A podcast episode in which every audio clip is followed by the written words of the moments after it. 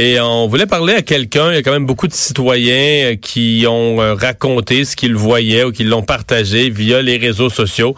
C'est le cas de Niredim, poète, chanteur, un artiste qui est sur place, qu'on rejoint à Paris. Bonjour.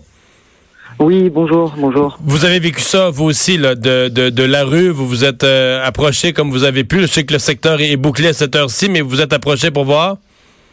Oui, en fait, je passais dans la rue, rue du Renard, donc du côté de la face nord de Notre-Dame de Paris. Et euh, là, j'ai vu euh, l'échafaudage en feu, en tout cas les premières fumées. Et au niveau du pic, donc au niveau du milieu, et très vite, au bout d'une quinzaine de minutes, le feu a très vite commencé à se propager euh, sur les deux parties du toit, gauche et droit, autour ce pic. Hmm. Euh, parlez-nous de la façon dont vous, vous le sentez avec euh, bon d'autres gens qui, qui, sont dans, dans la rue. parce que je, regarde comment les gens réagissent ici à, au Québec, à Montréal. C'est pas chez nous. Puis on arrivait à nos écrans de télé avec la, la mâchoire décrochée. J'ose pas penser ce que c'est à Paris les premières réactions étaient d'abord effectivement cette mâchoire décrochée dont vous parlez, moi le premier, mais j'ai vu des gens pleurer autour de moi. Euh, c'est euh, un morceau de notre patrimoine euh, qui s'en allait devant nous. Et à chaque bresse qui s'en allait, pour nous, ça a été, c'était déchirant. En tout cas, j'ai vu des gens pleurer, des gens qui pouvaient pas rester devant le spectacle.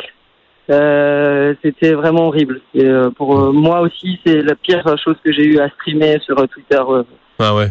Euh, vous avez vu hein, en direct la, la flèche, ce moment qui est comme devenu symbolique, la flèche, ce clocher ah, important. vous l'avez vu partir, ouais?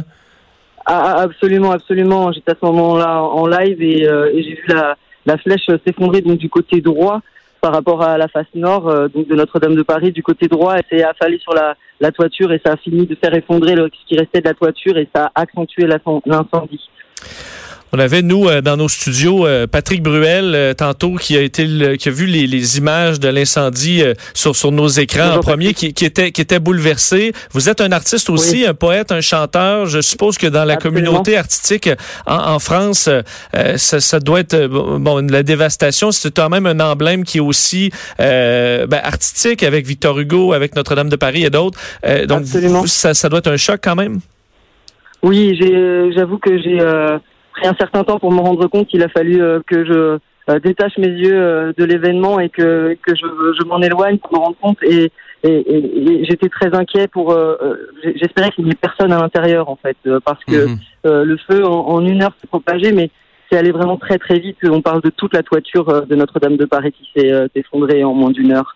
je, en tout cas, j'ai une dame qui était à côté de moi qui dit qu'elle était qui était à, qui était à côté de moi euh, au moment justement où le pic s'est effondré et m'a dit qu'elle était à l'intérieur et euh, elle m'aurait dit que le feu venait de l'intérieur mais ce que j'ai vu moi venait la fumée venait que de cet échafaudage en haut et c'était les premières fumées selon moi parce que euh, vu comment ça s'est répandu après ça, aurait pu aller beaucoup plus vite. Hmm.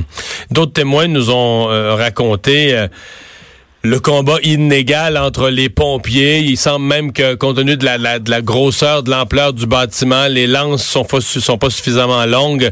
Euh, euh, comment vous, quand vous avez vu le combat là, de, des pompiers? Parce qu'à la télé, on a l'impression que ces immenses jets d'eau qui sortent de gros tuyaux, mais quand ils arrivent dans Notre-Dame de Paris, ils ont l'air tout petits. Là, ils ont l'air de petits filets d'eau dans un, un incendie euh, gigantesque. Comment vous, vous le voyez sur place?